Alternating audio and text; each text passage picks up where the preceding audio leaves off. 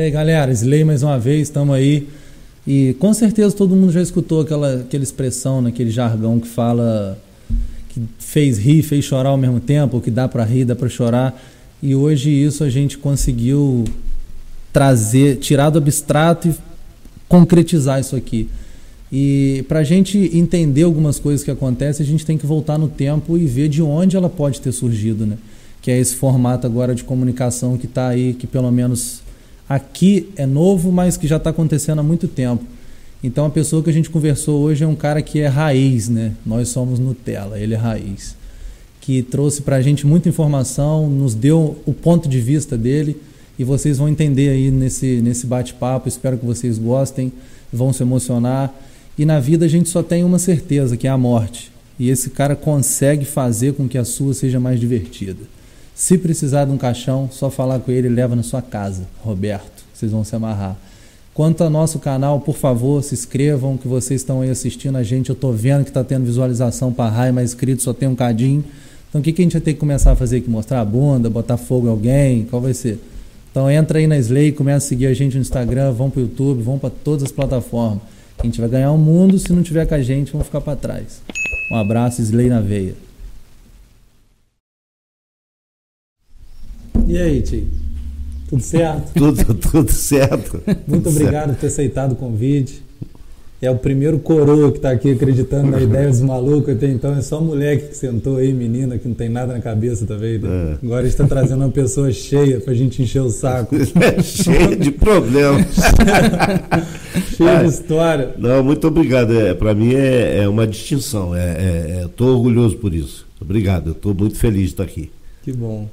E eu já te falei, né, que era um ídolo para mim, eu já te vi no carnaval e fantasiado, dançando, pensando, quando eu crescer eu quero ser assim doido. Viver a vida, né? É, vida é para viver. Muito bom. E de vida para vida você tem muito, né? Ah, alguma coisa. Ótimo. alguma coisa. Primeiro podcast que você é convidado? Sim. É? Sim, é a primeira vez. E como é que é? é quantos anos de rádio? A rádio. É, é, vai... Não lembro, mais de 10 eu acho, mas eu não lembro, não. não então, não cheguei a uma pessoa que conviveu tanto tempo com a rádio assim, vê essa evolução que tem hoje dos podcasts, que é uma rádio que está sendo televisionada para a galera. Sim. Como que você vê essa mudança acontecendo e tal? Eu não, eu, não, eu não vejo como mudança, eu vejo como mais um canal, né? Porque o rádio não vai morrer nunca. Uhum. O rádio não morre nunca. É, ainda que ele seja web ou mesmo transmitido em frequência modulada, em amplitude modulada, o rádio não morre nunca. O, o podcast, eu acho que ele é, é, é, é um, um, instrumento bastante importante é, no momento atual, porque é, através dos podcasts é que tão, a, as pessoas estão tentando instruir e, e, e orientar o povo. Uhum. É certo que tem aqueles mal intencionados que é, orientam para um caminho que, de repente, é o deles, mas que no entendimento, da, da, da, às vezes, da maioria, não, não é aquele que é o correto. Mas é um instrumento bastante forte de comunicação e eu acho que a tendência é aumentar cada vez mais. Né? Ver um futuro, então, promissor, né? promissor para o podcast. Ah, né? sim, sim. É, é, é, o, o, trabalho de vocês, vocês estão buscando trazer é, é, podcasts interessantes. Isso aí, né? isso aí. E quem é que não, não se liga numa coisa que é interessante? O ruim é quando é maçante, que é chato, que é doutrinador, mas quando traz história de vidas, né? A, a, as pessoas vão ligar o seu interesse. Porque é, vida é interessante. Com certeza. Né? E a pessoa pode ter tido uma passagem parecida né, com aquela que ela está ouvindo, se identificar com a história. Sim, e tanto de ter vontade de sentar aqui. Ah, que, de, eh, que eu acho que é um espaço que é para todos, né? É, é, é, só ir descobrindo as pessoas, mas é um espaço que não tem é, reservas. Ah, só, é só para gente desse jeito. Não, é um espaço para todos. Então, né? o nosso tem isso, é só para quem não quiser. Isso é boa. Só para quem não quiser. Isso aí. Tá aí, a cadeira tá aí e senta quem quiser vir trocar ideia, contar com a gente. É, é legal, gente. legal. Conta um pouquinho de como começou a rádio na vida. A rádio. sua vida ali. A, a, rádio, a primeira vez que eu mexi com rádio foi na cidade de Três Rios, é, uma rádio AM, eu entrei para fazer reportagens na rua. Do nada, sim. É, ah, foi convidado ou surgiu oportunidade? É, eu, eu conheci, conversei com o filho do dono, ele me mostrou a rádio, eu fiquei interessado, achei bacana. E aí fui lá pedir emprego, se eu tinha alguma coisa que eu pudesse fazer, o dono da rádio me. Ah, você vai fazer reportagem. Na parte da manhã tinha que ir na delegacia, no hospital, e passar aquelas notícias para o programa, que era o programa do Edson Jorge, em três dias, que tinha uma bruta de uma audiência na cidade, Legal. que era um programa polêmico também e tal. E eu fazia as reportagens nesse horário. E depois no domingo tinha uma dificuldade no horário lá de seis à meia-noite, ninguém pegava aquele horário, não tinha quem fizesse, perguntaram se eu queria fazer e eu fiz um programa de música popular brasileira, oito à meia-noite é, de um programa de MPB. E foi aí que então eu comecei também a ter um conhecimento, uma convivência muito grande com a música popular brasileira.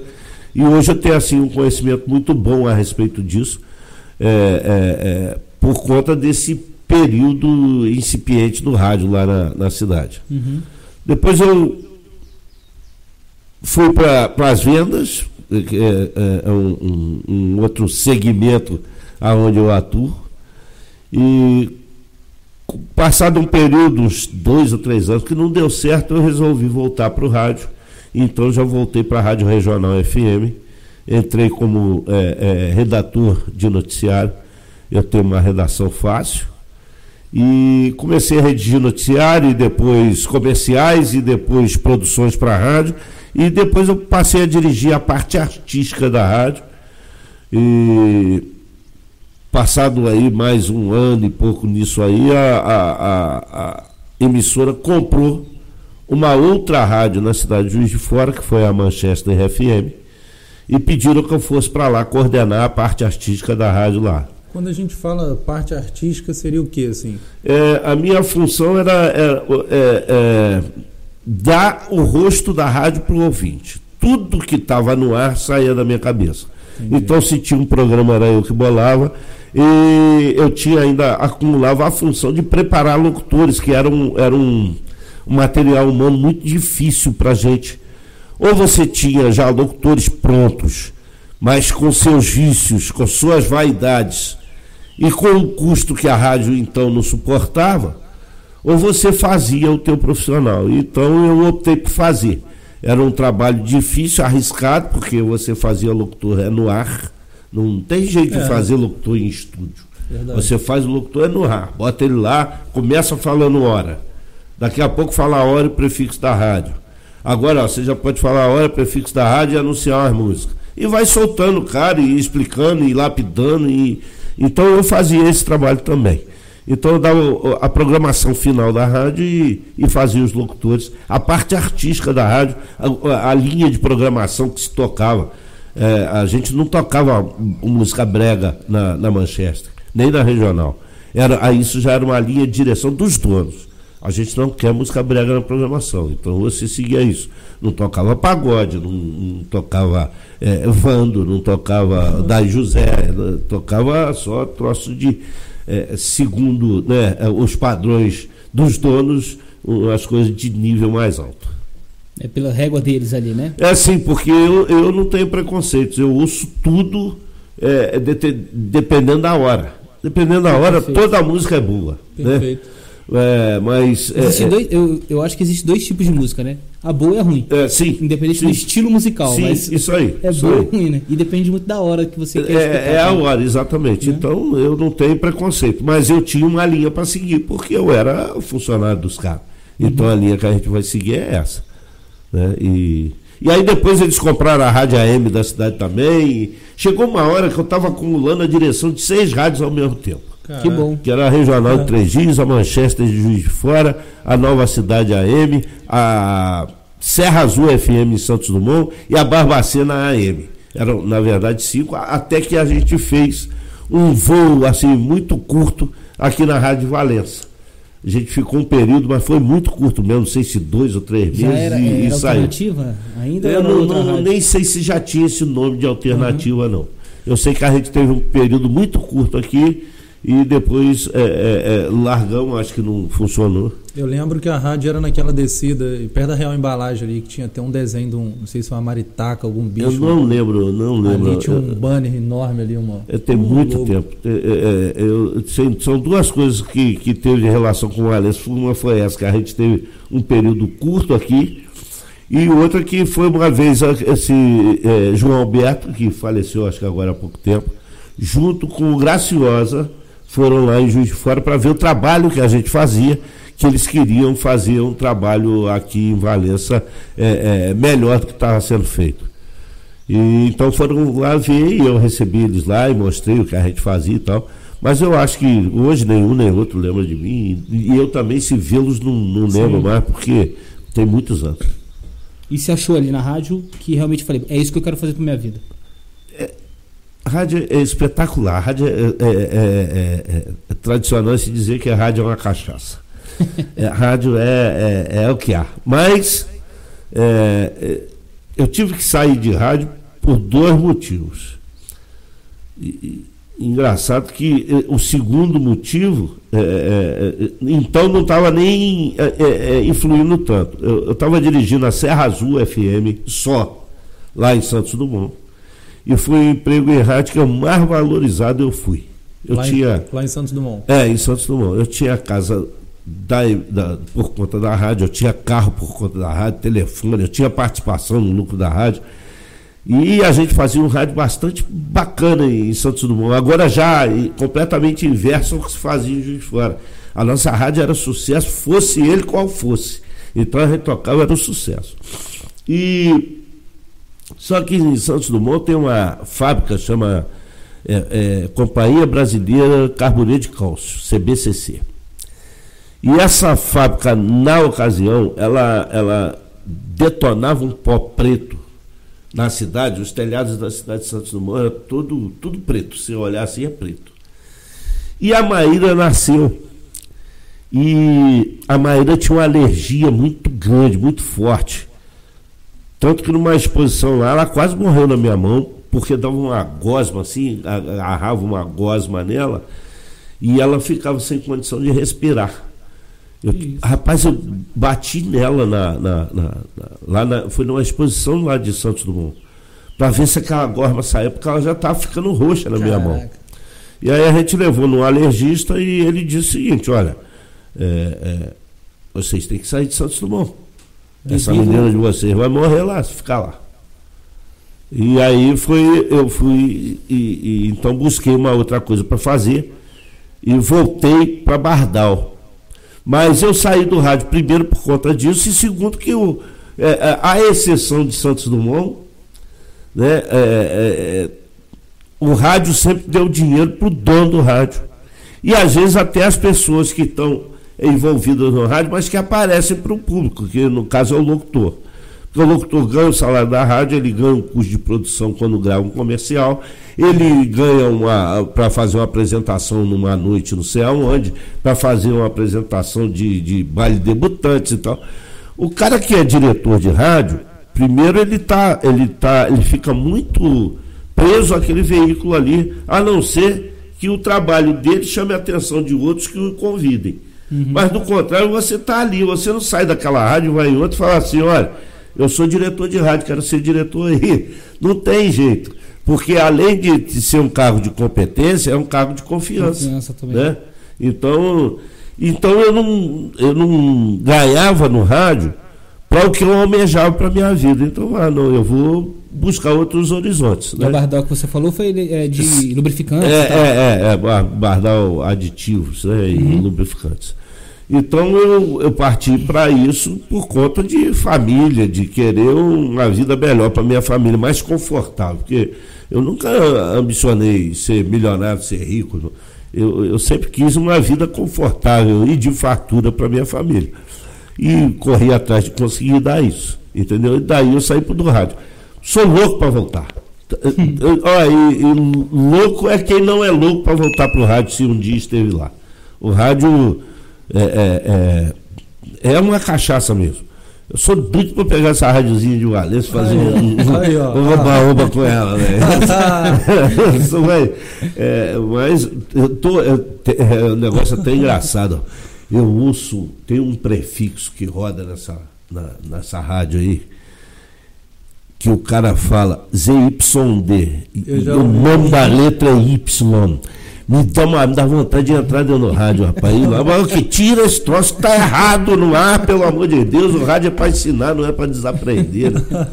Mas é, é, também entendo o seguinte, eu me arrisco, não me arrisco muito nessa seara, não, porque para fazer uma omeleta dessa você tem que quebrar um bocado de ovo. E você só arruma problema. É o né? sacrifício do omelete, né? Pois é, Quebrar os ovos. Então, Eu sempre tive assim a dúvida de, do esclarecimento de AM e FM. Seria só, só a frequência ou tem alguma É, coisa particular das duas ali? Antes havia uma questão de, de, de qualidade de som, né? Que um é frequência modulada, outro é amplitude modulada. Ah, tá. O FM, a É, sigla é, já é, é, isso. é isso, Pô, é, entendi. E, então o, o som do FM é muito mais limpo, muito mais é, estéreo, né? Entendi. O AM é mono. Entendi. E, e havia também, por concepção, uma diferença em programação. O rádio AM era mais direcionado ao povão, é um rádio mais comprometido, com notícia, com é, é, é, é, coisas direcionadas às donas de casa. Já o FM não, o FM é um rádio de, de música, de, de, de diversão, de sem compromisso, um rádio Sim. descompromissado. Essa era a diferença básica. Hoje está todo mundo migrando para o FM por conta da questão da qualidade de som. Tentaram lançar até no Brasil aí a questão, no Brasil e no mundo, do, do, do AM estéreo, mas não funcionou, que a primeira a colocar isso foi a Rádio Mundial, mas não funcionou, não andou para frente.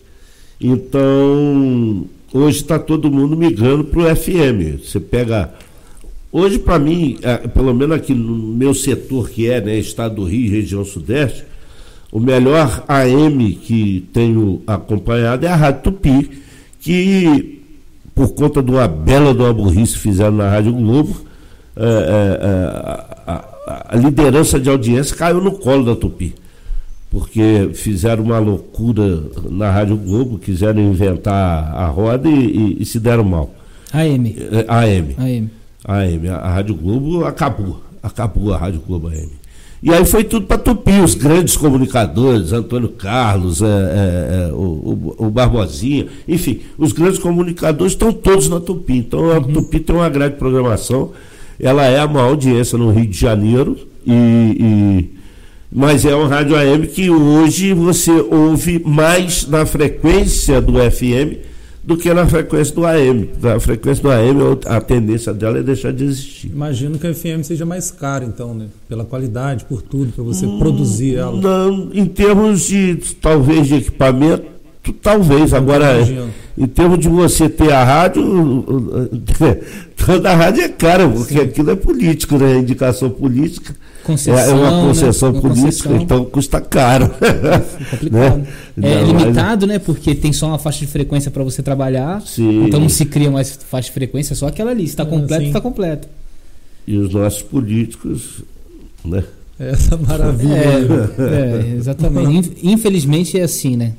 Não é mais pela questão assim de realmente dar um produto de qualidade para a população e só ver um lado da política. O rádio, por ser concessão, ele tem que ter um cunho social. Com certeza. E infelizmente não tem. Não tem.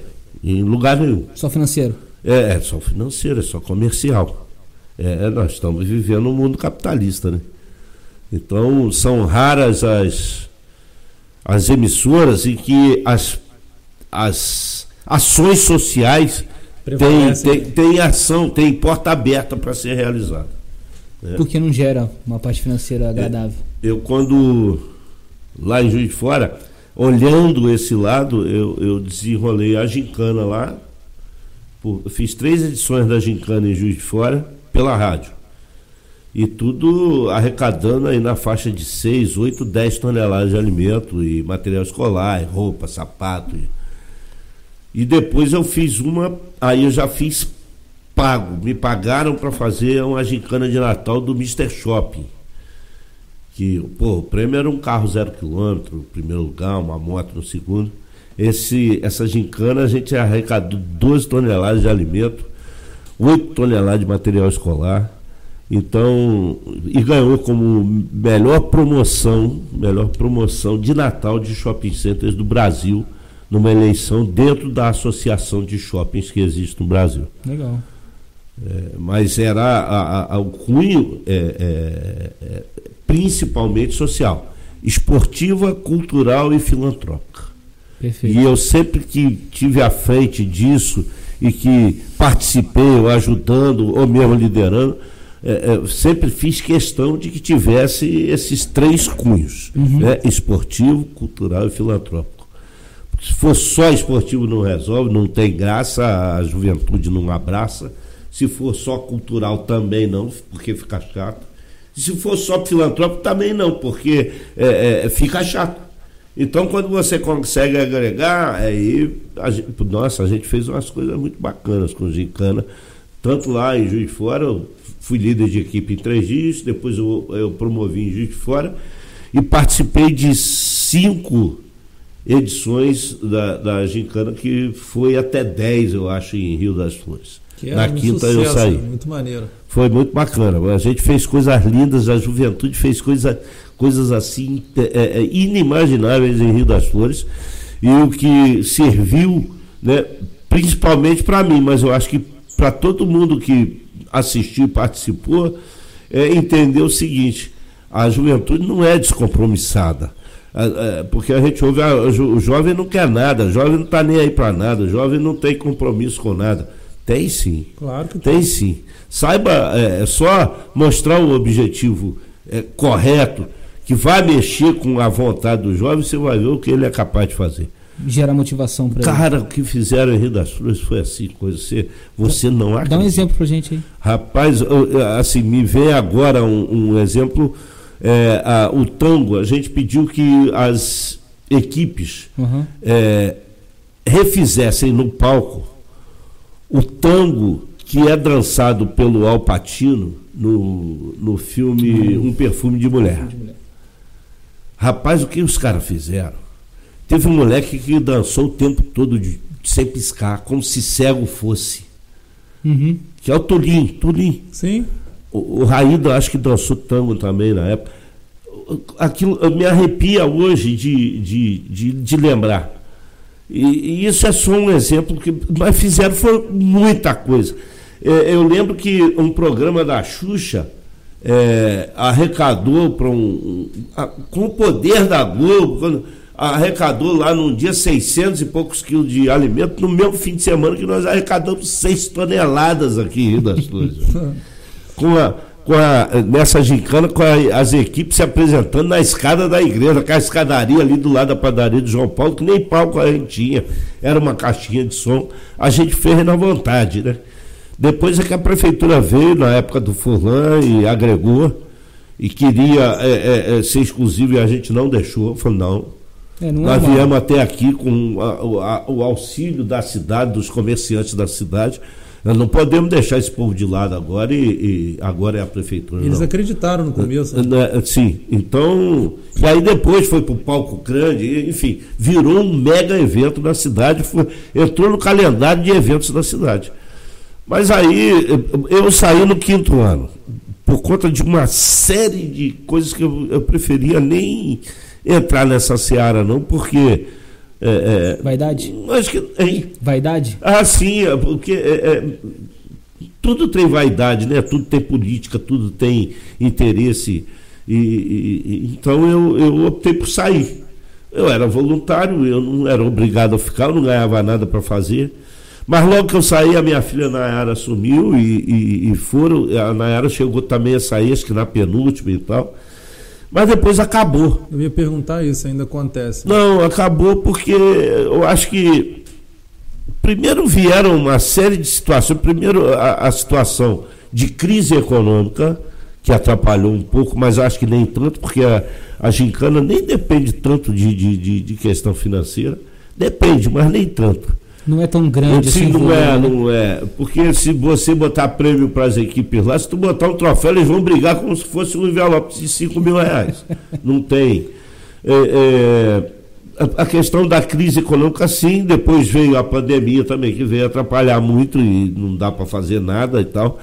Mas eu acho que a cidade não soube é, é, conviver com a gincana. Foram para dentro da gincana dirimir questões pessoais, questões familiares, foram é, usar a, a, a, a, gincana como terreno de, de, de solução dessas questões. E isso aí ajudou a criar um clima é, é, de, de, assim muito pesado de competição, é, desrespeitaram muito a, a, comissão organizadora. Acho que a comissão, é, por sua vez, em algumas situações perdeu mão da, da coisa e aí no fim acabou que acabou. É, vivem é, mexendo comigo para refazer, para recomeçar comigo, com a Nayara também. Eu, eu não sei, eu não, eu não sei o que pensar. Eu, eu não tenho um juízo formado sobre isso. Eu não sei se eu quero fazer. Eu, eu não sei se, se. Realmente vale a pena hoje em dia, né? Não por conta de, do muito que você sofre. Você se entrega e, e, e aí acaba a, a, a, pessoa te chamar de, de ladrão, você, você é ladrão, você está. E, e, e, eu que tenho assim, sempre fiz uma questão danada de ser justo em todas as minhas decisões, aí eu não posso levar isso para casa. Né? Então eu, Você, eu, é voluntário ainda. É, sim, então eu não. Eu não. Eu não. Eu, eu tive situação do, do, do cara que foi criado conhecer a minha filha e dizer que, que não a conhecia na questão de idoneidade. A gente não merece passar por isso. Claro. Você está querendo fazer um negócio para a cidade, para ajudar, para né, a juventude ter o que fazer. Você ouvir isso tudo dói muito. E aí eu optei por me retirar, minha filha depois, e hoje está sem fazer. Eu não sei, eu não. Eu acho que não. Que eu não foi o tempo, né? Eu faria, acho que foi. Eu tive uma situação bem parecida com a escola de samba. A gente formou uma. Se eu estou em algum lugar, eu vejo você cantando com a voz assim, cara. eu largo tudo e vou lá para você cantar mais perto. Cara. Eu fiz que eu sou um microfone. É, é, a voz foi mesmo a escola de samba que fez isso. Eu comecei o envolvimento lá na escola de samba dos ingleses, no bairro dos ingleses. E a gente então formou uma comissão de carnaval para a escola de samba. De, eram cinco ou seis pessoas. E a gente fez aquela escola de samba evoluir, mas evoluir de verdade. Nós, nós construímos bases para a escola. Chegou um momento que a gente estava desfilando com 500 integrantes, 88 ritmistas. Caralho. E tudo fantasia, instrumento, manutenção de instrumento, tudo pago pela escola de samba. Não teve nenhum integrante que pagou um real pela fantasia. E a gente fazia um, um, um trabalho de escola de samba com é, entendimento cultural. A, a, a, nossa questão é que a gente estava promovendo cultura, não era só a questão do samba. É, é. E, e aí nisso tudo você tem que começar a conviver com umas coisas que você fica meio assim. Primeiro, o, o, próprio bairro onde você está estabelecido. Eu acho que há, há, haveria que ter uma, uma, uma convivência bastante harmoniosa e de gratidão do bairro para com a escola de samba. Tá que estava agregando para o bairro. Representando o bairro, bairro. Mas a gente, o que a gente sofria era era é, denúncia junto à Polícia Militar, que foi um monte de vezes lá para acabar com os nossos ensaios. Né? Bom, tá, faz parte. É que a gente se empolgava também, passava das 11, da meia-noite, tá, tudo bem, lei é lei. Uhum. Mas aí você pega, no último ano, quando veio a questão da crise financeira, para mim foi um, foi ótimo, porque eu naquele ano eu já não sabia o que eu ia fazer. Eu tinha um medo danado de ser vencido pela paixão e ir e, e, e fazer mais uma vez. Mas eu pensava pelo outro lado o seguinte: o cara vai lá no barracão, as costureiras voluntárias estão suando debaixo de uma telha de zinco, costurando para a fantasia e para a avenida naquele dia. O sujeito pega a fantasia, não deixa um real para comprar uma água mineral, Pô. vai de noite, vai desfilar, bota a fantasia, acabou o desfile, arranca a fantasia, joga em cima de um caminhão ou dentro do rio. Entendeu? Sem é, procurar saber se aquilo vai ter utilidade para outra pessoa ou para a própria escola de samba. Futuramente. Né? O, o, cara vai para o ensaio da bateria, não são todos, eu não quero generalizar, mas tem. Pega o talabar que não serve para nada a não ser segurar a peça para ele tocar. Leva o talabar para casa e a partir daquele momento o talabar é dele. Ah, mas como que é seu? Tu não comprou nada. A gente teve um, um sacrifício danado para arrumar dinheiro para comprar isso. Não, mas agora é meu. Está lá em casa é meu. falei, gente, mas eu não posso fazer isso comigo.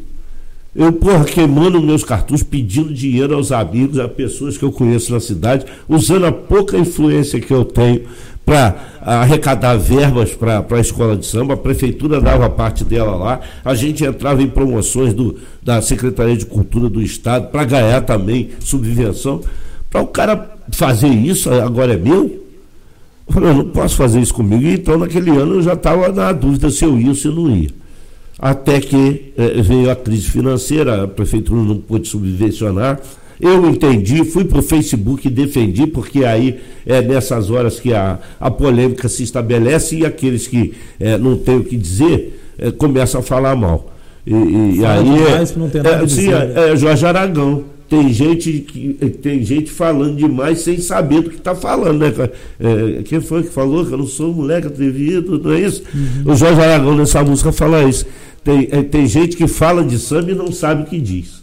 Então essas pessoas estavam falando que não sabiam. E eu fui para o Facebook defender, achei justa a, a questão de, da prefeitura não subvencionar naquele, naquela ocasião. E aí, desde então, ficou sem, acabou. E hoje, quando se fala em carnaval em Rio das Flores, só se fala no, nos blocos de camisa. Que eu também não tenho nenhuma crítica a fazer, porque é, eu acho que animam a cidade, trazem turistas à cidade. Eu, teve gente que fez com cunho é, financeiro, com intenção de ganhar dinheiro e querendo subvenção de prefeitura para isso. Não sou eu que vou criticar, não sou eu que vou entrar nessa seara. Eu acho que tem que acontecer e a, a prefeitura que tem que é, conversar para eles se ajustarem ou não ao que a prefeitura pode fazer.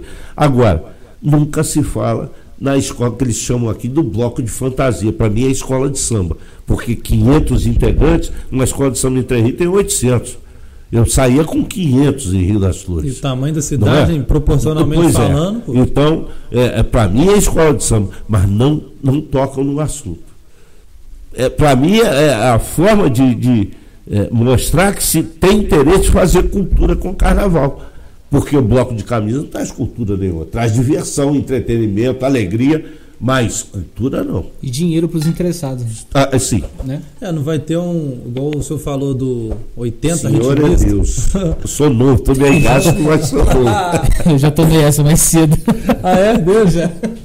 Então tá, você falou que tinha 80 ritmistas, né? Pô, isso 88 é, então, ritmistas. Isso é cultura. Cultura é. musical do filho ver, fala, pô, mãe, eu vi aquilo ali na televisão, tô vendo o cara na minha frente. É. Nada contra, é. que eu já vi em carnaval aqui também desses blocos, mas é só música e bebida, vamos dizer, só música e bebida, não vai ter. É, teve a época da gente curtir isso sim, daí normal, sim. que é a fase. Não, se tiver oportunidade, ainda vou de vou, novo. Também. Eu digo pelo lado cultural, como ele disse, né? Uhum. De ter essa... É, que não, que não é, agrega pô. tanto igual a escola de samba. De exemplo, fantasia. Por que, que a fantasia é dessa cor esse ano? Ah, homenagem a fulano de Não, mas olha, eu fui o meu, o meu TCC. O enredo, quando, cara. É, entendeu? A história é da cidade. É a cultura. Tudo. O meu TCC no curso de História foi. É, uma, Detalhe, um gancho. Um, um dos cursos, cursos né?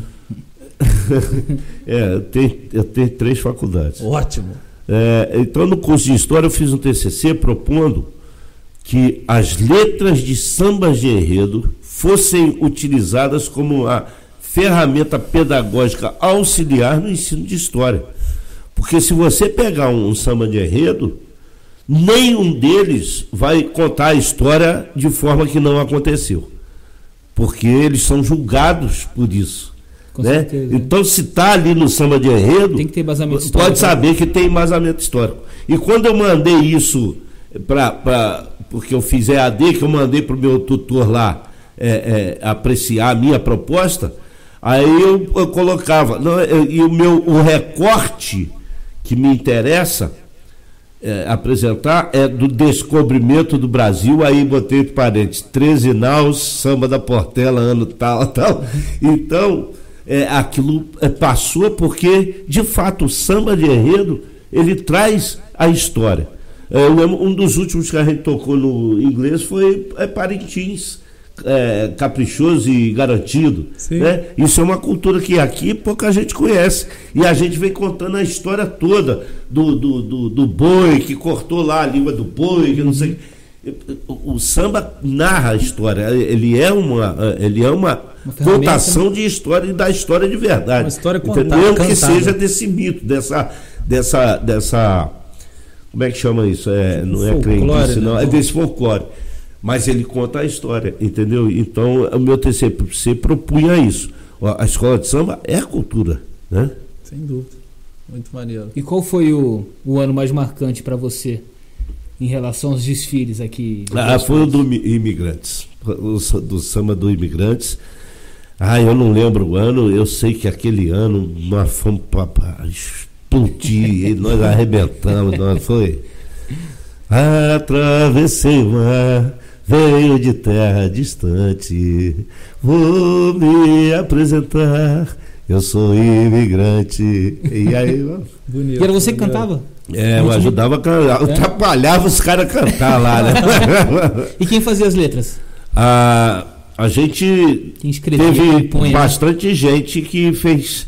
Não, bastante gente não. A gente, no período que eu tive nos ingleses, na verdade, a gente destilou com samba de duas pessoas da Marcinha, irmã da Eni, que é muito talentosa na criação, e do Robertão, o, o Robertão da Angélica, que fez para nós acho que dois ou três sambas também nesse período.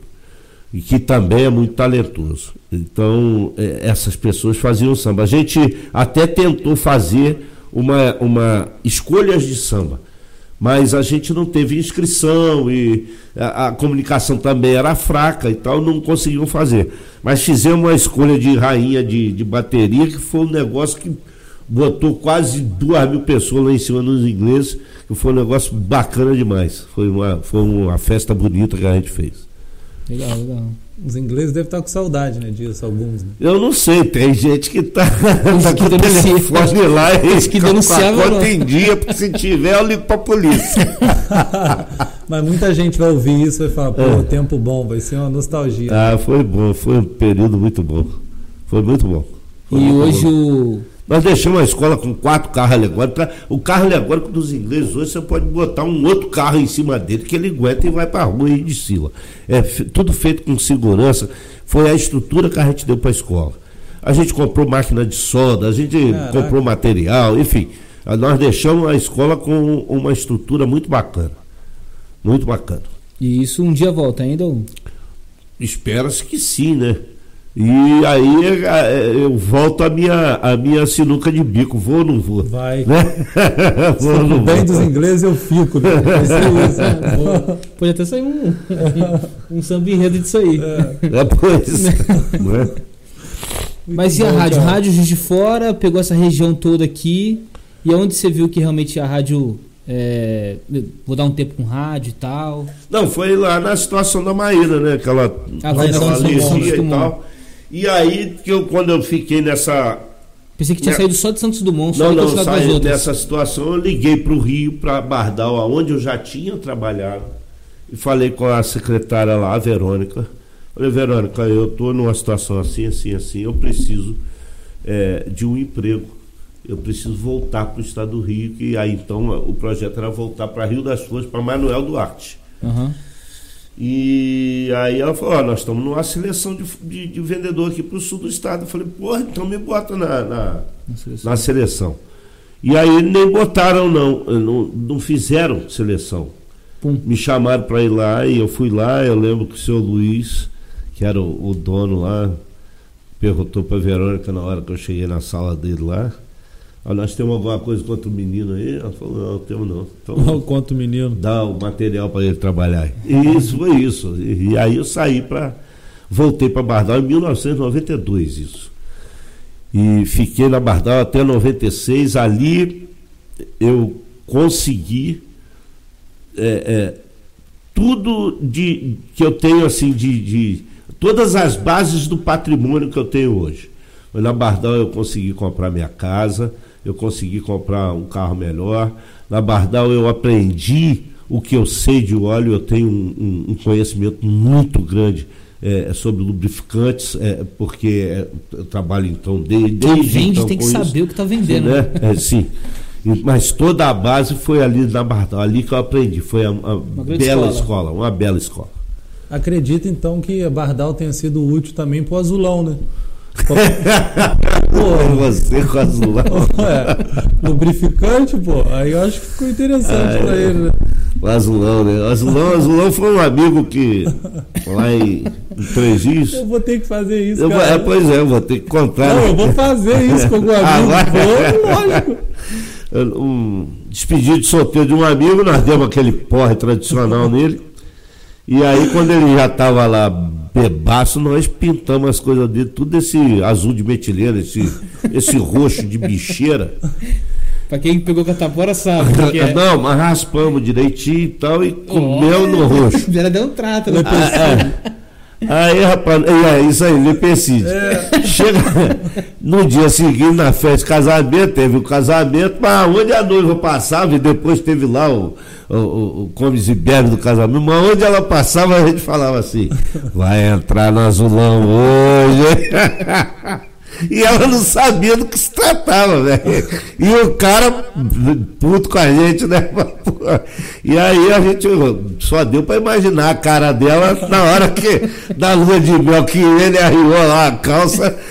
Aí ela entendeu o que, que era o azulão. E legal que ela deu um feedback depois ou não? Ah, não, mas a gente nem procurou saber, né? Vai que eles nem estão casados, né? Rapaz, rapaz, a gente tinha uma turma muito terrível. Uma ocasião nós descascamos uma laranja do. do... Tinha um, um senhor, rapaz. Ele era bravo, mas igual uma canelana. E ele tinha um orgulho lá da, do, do, pomarzinho dele, na casa dele. Um dia nós entramos escondidos lá, descascamos as laranjas, tudo no pé. E deixamos, deixamos lá. E aí, no dia seguinte, nós fomos perguntar para ele como é que fazia para enxertar para a laranja nascer descascada. ele pegou espingarda para tirar da gente. Um tirinho de sal não faz mal a ninguém, né? É, Deus Rapaz, já passou uma bala assoviando uma vez, uma eu nem sei de onde veio o tiro, eu estava caçando passarinho na beira do rio. Mas aquilo só passou. Zim! Eu falei, o que, que é isso, gente? E eu saí com ele e um amigo fomos embora, mas nem sei de onde veio aquele tiro. mas passa assoviando o troço, é feio mesmo. Então agora eu entendi porque que teve que roubar um caixão, né? Foi para se proteger Ai. de possíveis tiros, né? Tô entendendo. Ou, ou já, não, ou pelo menos já tem um. É, já fica é. aí para mim minha, se precisar. A, a, a, minha filha abasteceu aí as informações você. É.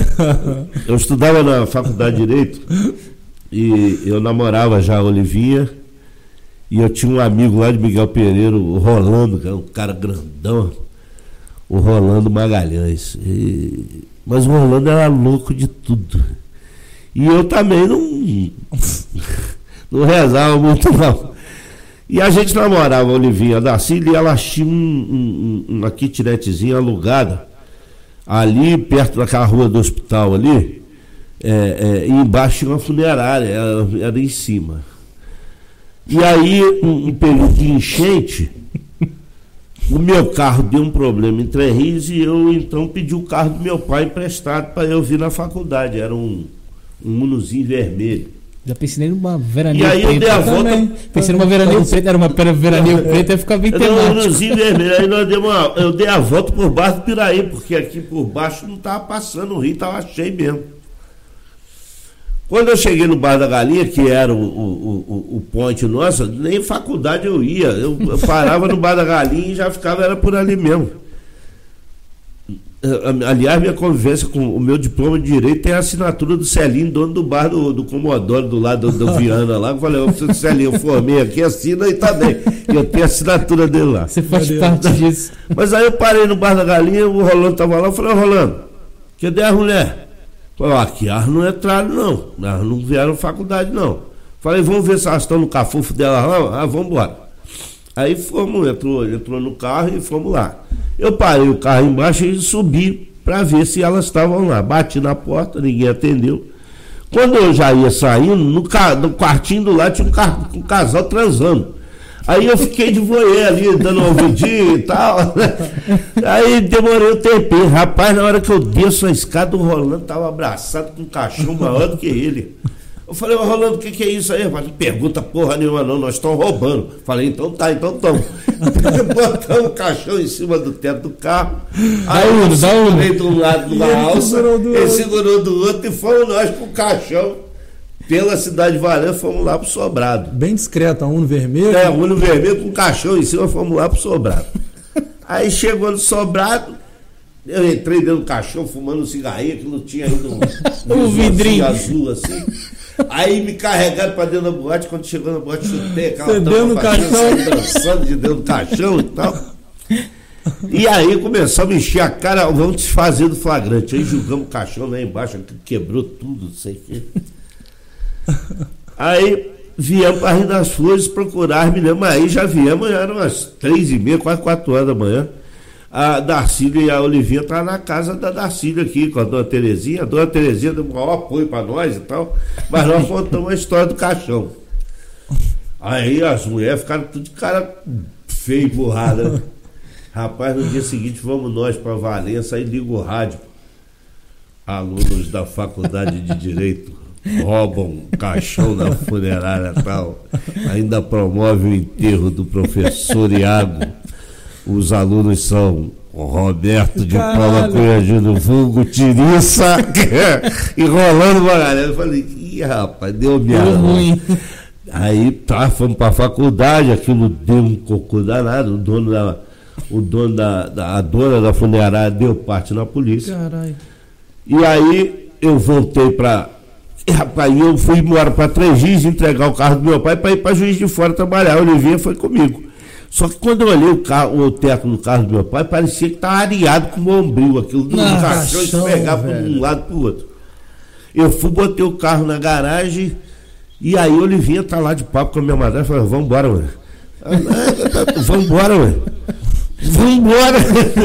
Rapaz, aí quando chega o juiz de fora, bate o telefone, era do meu pai. O que é que tu fez com o meu carro, não sei o quê? Aí o pai eu manobrei, aí eu paguei o conserto, teve que pintar, pintar o teto do carro.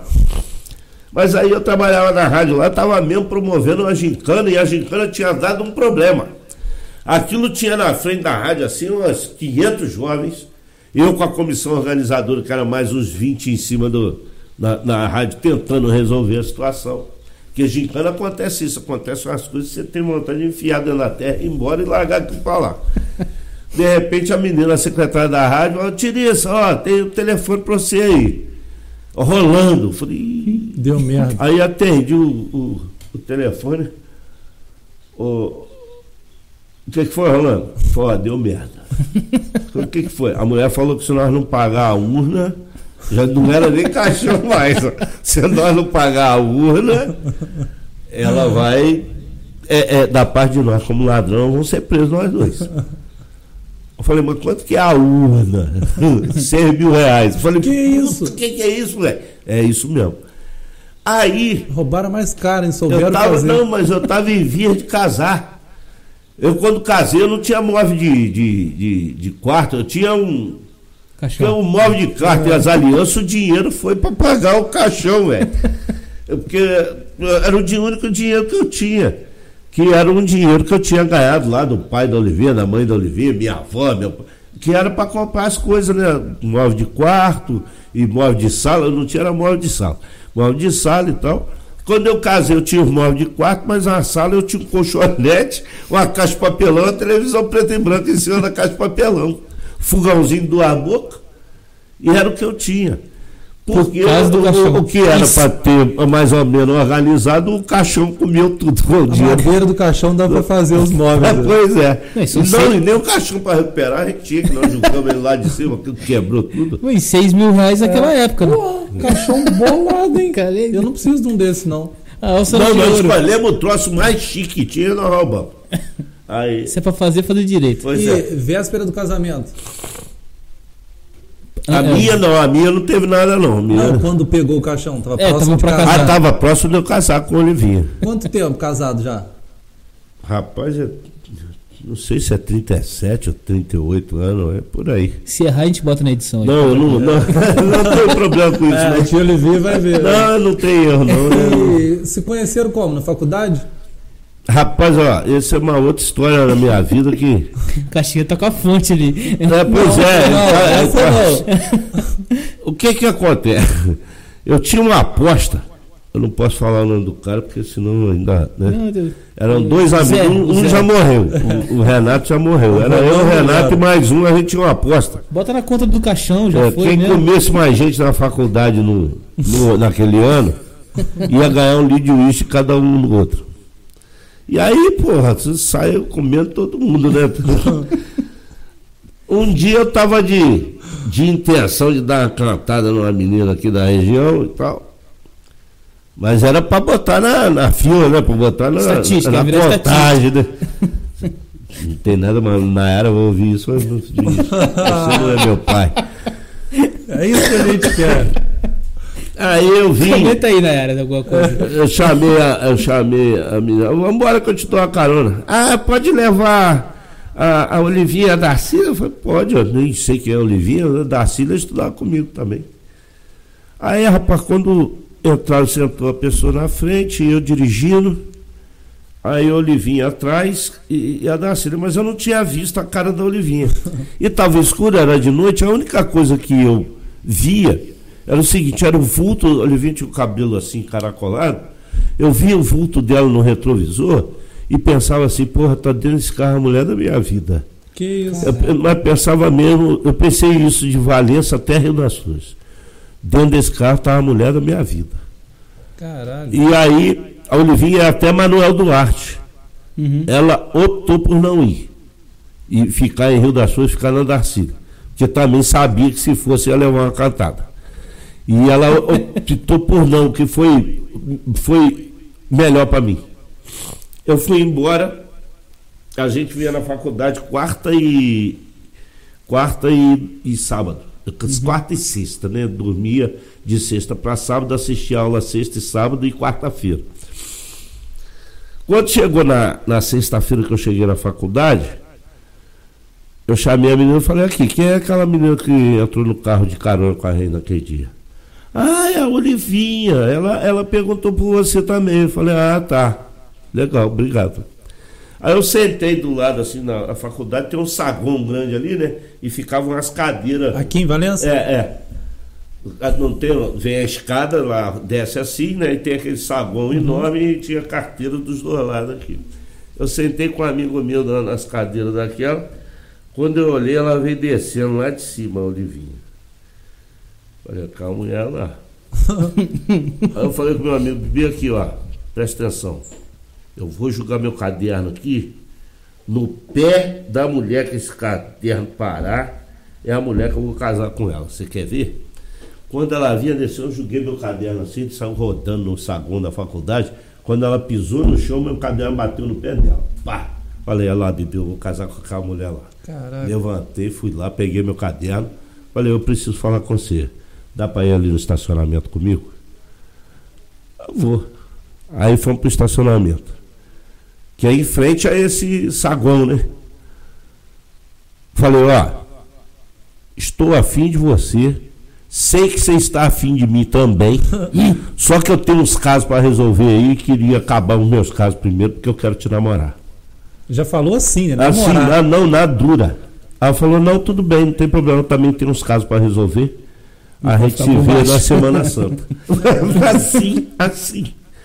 Aí eu- ela foi lá resolver os problemas dela, eu fui resolver os meus. Só que teve um que eu não resolvi, eu era noivo. Que isso? Mas era noivo por conta de uma outra aposta também. Ei, garrafa de uísque, caramba. não, essa, essa já era hoje, já era no teatro. É, Essa era uma vodka. É, aí, aí eu fui lá, resolvi, mas fiquei noivo e andava com a aliança. no- aqui no. Andava com a aliança normal. Aí nós estávamos namorando, já tinha aí uns três meses. Eu falei com o Oliveira, ó, aí eu vi, é, é mesmo, eu vou casar com. Ó, Tem futuro. você né? tá vendo isso aqui? Ah, o que que tem? Isso aqui é verdade. Eu sou noivo lá entre Rio, eu vou acabar o noivado porque eu quero casar contigo. ela, a Olivia não ficou puta, não. Ela, ela falou, então tá, faça. E aí eu fui, desfiz meu noivado e, e, e continuamos namorando. Quando deu nove meses de namoro, eu tive um tampa com a minha madrasta lá em Trerrei por causa do negócio de pagar lavadeiro, não pagar lavadeiro e tal. E eu vim, eu lembro andando no asfalto lá em Manuel Duarte com, com a Olivinha, eu falando sobre esse tampa que a gente teve, que eu fiquei meio chateado. Ela falou, ó, tu faz o seguinte, tu pega a tua roupa e traz aqui pra cá que eu lavo. Olha, Olivinha, então se a gente já deita junto, a gente já dorme junto, a gente já vive junto. Se é para tu lavar minha roupa, vamos casar então.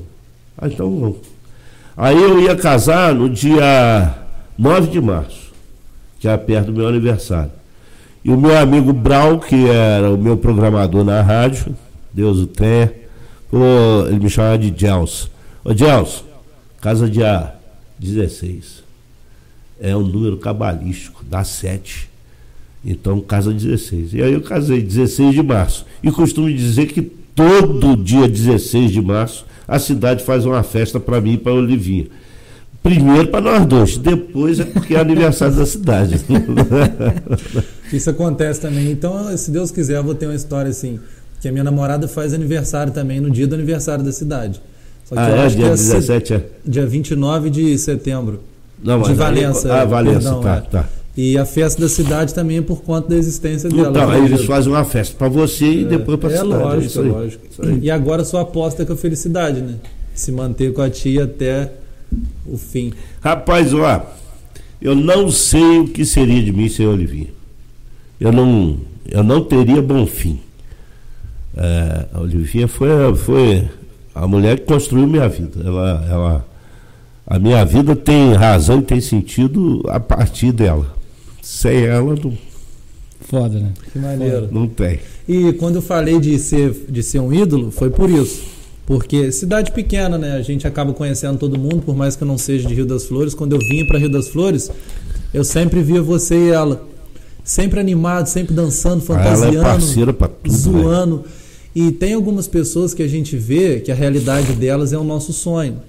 Num bom sentido, óbvio, não de inveja. Sim. E a realidade de vocês é o meu sonho de ter um casamento sólido, ter uma história bonita, a gente está caminhando para isso. É, eu tinha anos. esse projeto, velho. Eu tinha esse projeto. Eu, eu lembro, eu, quando eu tinha uns 9 ou 10 anos, eu tinha um, um, problema com meu pai. Meu pai tinha um problema de alcoolismo. O meu pai batia na minha mãe.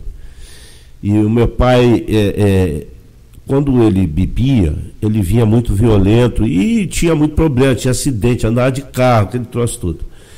E aquilo me dava, toda vez me dava um, um, um Sensação um frio. Né? Eu, rapaz, eu ficava uh, desesperado. E eu lembro que um dia eu sentei na, numa mesinha que tinha na casa da gente, assim, num corredorzinho, e pensei comigo, olha, eu, eu na hora que eu constituí uma família para mim, eu tinha 9, 10 anos, mas eu pensei isso.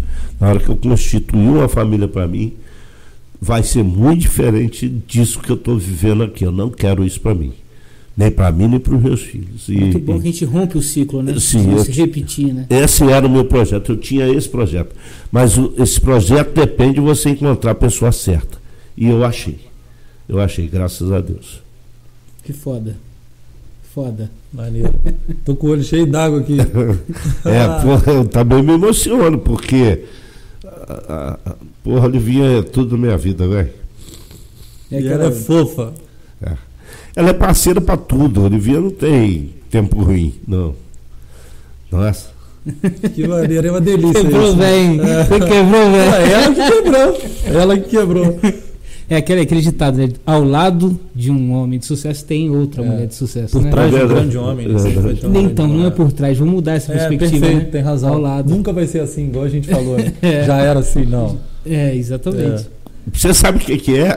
Ela até hoje me olha com aqueles olhinhos de estudante com admiração por mim. O olhinho do retrovisor. Ela é, ela é minha é, amiga. Exato, moleque. O olhinho do retrovisor. Ela é minha amiga. Ela é minha amiga. Depois é meu amor, mas ela é primeiro minha amiga. É a pessoa que só me faz para me construir. E, e, não é fácil você encontrar uma pessoa assim, entendeu? Eu dou graças a Deus. Graças a Deus por isso. Amém. Que seja perpétuo isso. Não, não há de ser. Há de ser. Amém, amém, ser. amém. Bom, vamos falar de coisa feliz agora. Vamos botar esse ano lá pra cima. Próximos projetos do senhor aí. Rapaz, Desculpa, eu tô, o senhor, desculpa eu- o senhor de é. novo, pelo amor de Deus. eu tô num. Eu tô querendo fazer uma transição na minha vida. Eu, Ah, Eu te- eu percebi, transição capilar, vai mudar pro louro, né? Lá na Maíra. Vai ficar baratinho. Tá, é. Já vai ficar baratinho. Então, eu tô, eu tô querendo é, ver se. Eu tô com um projeto de tentar ver se eu consigo é, parar com as vendas. Sei, O- Hoje vende. é, Hoje sou- hoje é a sua principal ocupação. é, eu sou vendedor, eu viajo todo dia. Faz o merchan aí, Eu, pô. tenho, eu sou vendedor da Petronas Lubrificantes, através da Cativo Distribuidora, que é uma empresa lá de Barra Mansa. É, eu sou um bom vendedor, eu tenho um desempenho muito bom. Mas eu sou cascudo, eu sou dos antigos, então eu tem muita coisa que eu não estou conseguindo me adaptar. É, eu estou com dificuldade. Mas é com as questões da modernidade. E que, para mim, no meu entendimento, e está aí talvez esse que seja o problema, porque é o meu entendimento, mas é o entendimento de um velho. Essas invencionistas que estão fazendo aí, de, de, de oito passos, de, de oito passos da visita, e, e relatório disso, ela não resolve bosta nenhuma. Eu vou lá e vendo e sou o primeiro, um dos primeiros o, o ano inteiro, sem muito ninguém, é muita historinha. Entendeu? Mas estão forçando a gente a isso. ó, Você tem. Talvez até para te dar uma coisa mais para fazer ou mostrar que manda. Ah, mas tem que fazer um relatório assim, um relatório assado, mas que ninguém lê, que não serve para nada. Isso tudo está me, tá me, me, me tirando do ramo, porque eu tenho uma briga todo dia com, com, com o supervisor, com o gerente, com a diretora que eu amo de paixão. A minha diretora, eu amo ela de paixão, é uma pessoa querida minha, porque sempre me respeitou muito e me trata muito bem. Eu tive com a Olivinha agora doente, gripada, no fim da semana que passou, quinta e sexta-feira, ela me deu a ordem de eu ficar em casa e não ir a lugar nenhum e cuidar da Olivinha. Isso é ser líder. E- não é? Exato. Isso é ser líder. Exato. Então, é, é, é, eu amo essa pessoa, mas às vezes brigo com ela por conta dessas coisas todas. Talvez a visão dele seja para ser melhor para a empresa. Mas isso me onera, eu não acho é, é, é, correto, justo eu fazer. Eu ter que chegar de viagem lá de não sei aonde, cansado, ainda com as coisas de casa para fazer, de conversar com a minha mulher, e saber do dia, e jantar e não sei o quê, e ainda ter que fazer um relatório que não tem razão nenhuma de ser para ninguém. Se buscarem nos meios, porque você hoje tem meio para tudo, se buscarem nos meios disponíveis, vão ter todas aquelas informações, basta querer buscar. Mas é mais fácil pedir que eu faça. E, Dá mais é? informação, né? Então isso, isso vai me azedando e então eu, eu para não brigar mais, eu estou querendo ver se eu acho um outro caminho. Até porque daqui a pouco eu já não tenho mais 60, eu já vou estar com 70. Será que eu vou aguentar dirigir todo dia ir e voltar sem dormir no volante, sem cair num buraco e tal? Então eu estou tentando, mas é uma transição muito difícil porque eu tenho que considerar o que eu ganho também. Eu não vou mudar de um- de uma história para outra. É, é, é, Segurança mínima ali, né? Ah, Sim, porque eu tenho que pagar minhas contas e botar a comida dentro de casa. Para mim, isso é, é fundamental. É, é- é fartura e tranquilidade para minha família. Depois, não, rico eu não quero ficar. Mas eu tenho que ter esse mínimo para. Né? e tal. Então, mas eu estou tentando. é, é, é, vamos ver se eu consigo conciliar uma coisa aqui, outra ali, e, e eu consiga fazer. É, esse é o meu projeto, mas é, é assim, uma coisa que eu tenho que fazer com. A gente tem a questão do pastelzinho nosso que está funcionando bem. Alô, pede pastel, agora sim, meu mercado. Boa, boa. Pede pastel. É, é, a gente está pensando em levar para Valença, mas também levar de uma forma é, é, estruturada. Eu não quero ir chegar para fazer feio, eu quero chegar para fazer. Aventureiro, né? Então eu quero ir com, já com a estrutura montadinha, com, com um profissional trabalhando com a gente lá que saiba fazer as coisas, que esteja junto com a gente, que seja de confiança, porque eu quero fazer bacana. De repente pode ser até aí a minha saída. Mas é, é eu tô, eu tô estudando isso tudo com muito cuidado, para não fazer merda. E se a gente abrir uma rádio para vender pastel dentro da rádio, a pessoa pede a música, já entra a música e tudo ao mesmo tempo. Comprou pastel pede a música. É. A, a, a, a rádio web é um belo canal também. O único problema é que quem, quem pelo pouco que eu tenho visto, né, está fazendo rádio web, é, não está considerando como rádio, está tá considerando a web como um espaço, aí deixa lá tocando música, aí uma hora tem um programa, outro não tem, toca música, não sei o quê. Eu acho que se fizer uma rádio mesmo para valer, né? Com programação, com locutor, com notícia, com, na, na web, vai estourar no canto onde ela estiver. Você fala só de. Beleza. É só mudança do meio de, de transporte da informação, vamos dizer assim, né? Em vez de ser o AM/FM, o tradicional sim, será sim, faria a internet. A rádio, é, mas no, ela no mesmo escopo ali. Com né? outra é, enorme vantagem. Primeiro você não tem que tomar benção político nenhum. A web está aí, é comprar o domínio e, e, é e mandar fazer. O domínio, é. canal no YouTube, sei lá. É, isso, é, eu não sei como é que é, não, uhum. mas acho que é, é por aí. E, e aí você tem a tua linha de programação, você, você vai elaborar o que quer fazer de forma que seja uma coisa atrativa, pelo menos para o pessoal da região. Você pode até atrair o mundo inteiro. Mas eu acho que o fundamental é aonde você está estabelecido. Regional primeiro, né? É, sim, porque eu sou muito contra. Começou também o um negócio de rádio retransmitir é, é, outras emissoras. Então, hoje em Três Rios, por exemplo, a regional que era regional, hoje é Jovem Pan. Aí tá chovendo de manhã em São Paulo, uma neblina do cacete, em Rios tá um sol desgraçado. O cara tá fazendo uma locução para São Paulo, mas tá chegando em Três Rios. Entendeu? Eu não concordo com esse tipo de rádio. Eu acho que o rádio tem que ser local. Perfeito. Ele tem que estar tá inserido na realidade do lugar onde ele está. Entendeu?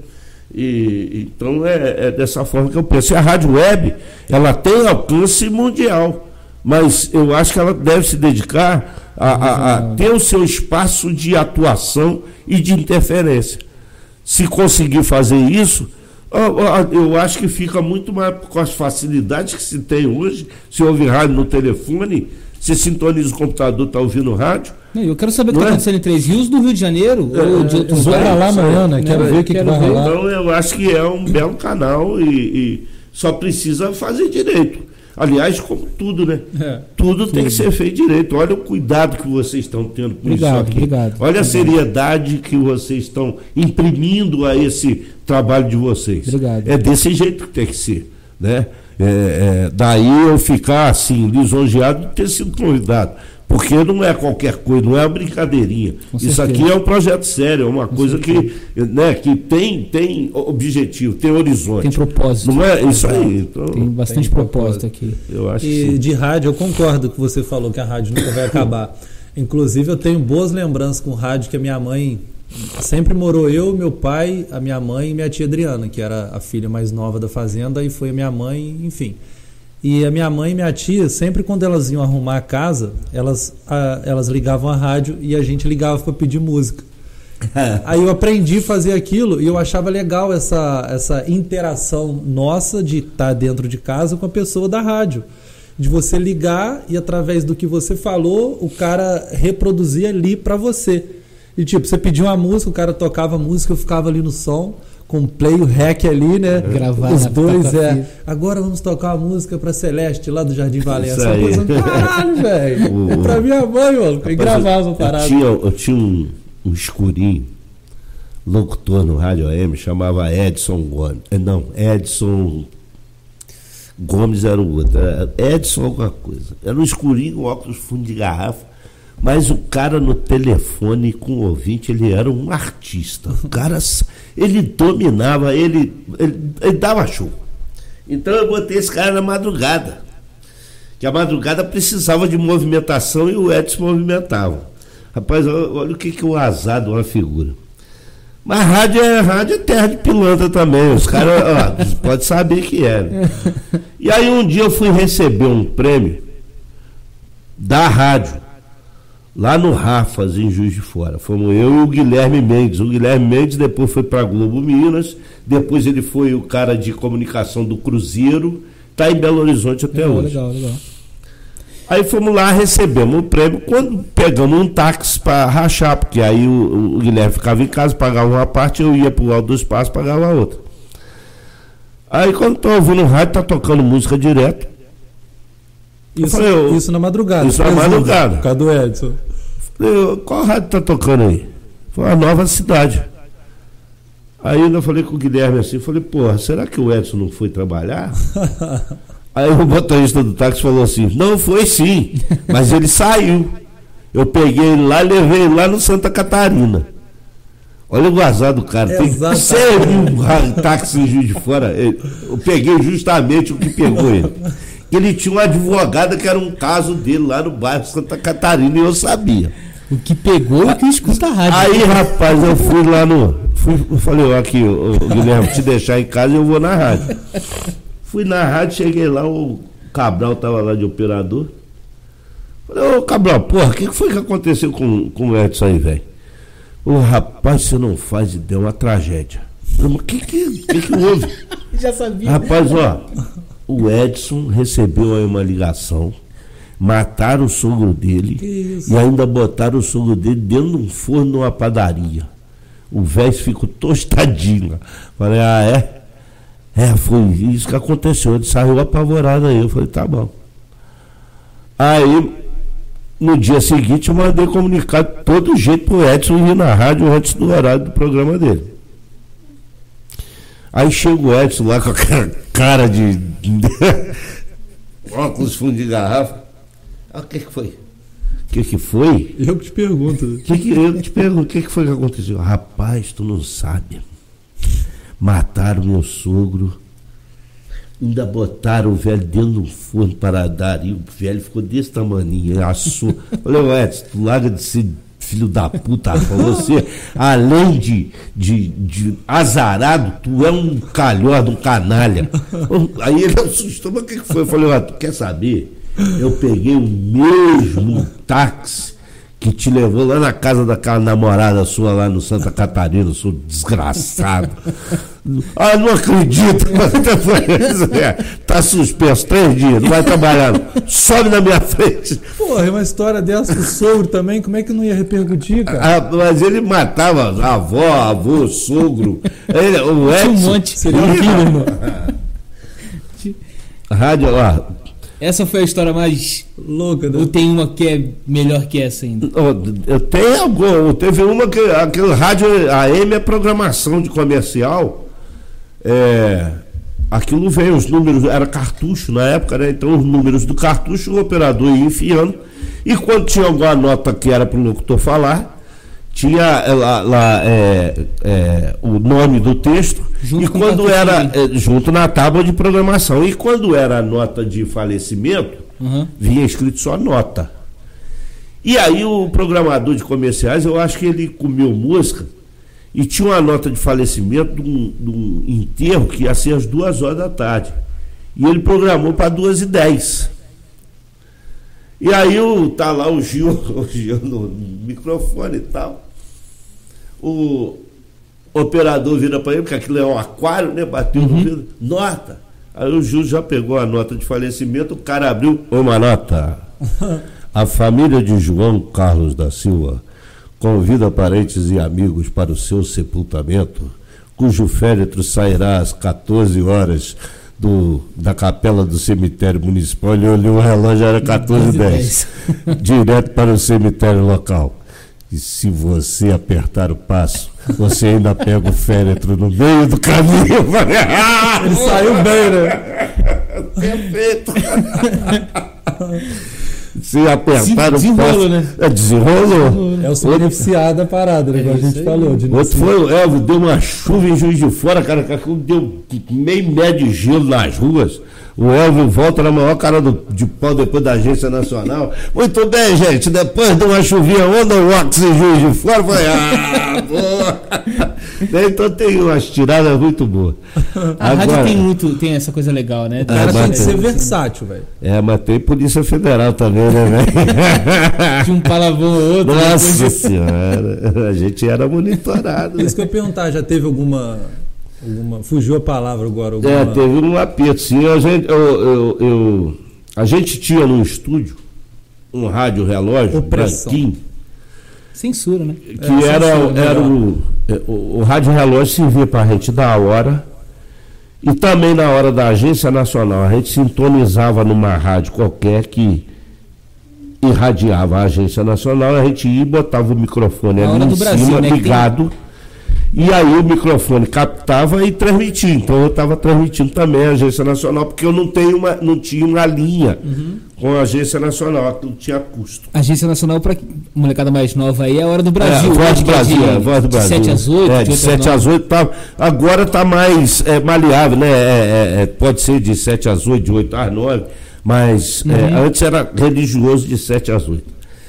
E aí a Cida, que era locutora da parte da tarde, que era meio repong e tal, todo dia ela pegava uma florzinha e botava no buraquinho do rádio relógio, tinha um buraquinho no rádio relógio e botava a florzinha ali. Qual rádio que você tava nessa época? Era Manchester Lá em JF. em Juiz de Fora. E aí a, a, a florzinha murchava no rádio, eu tinha que ir lá e tirar a florzinha e jogar fora. Mas todo dia aquilo.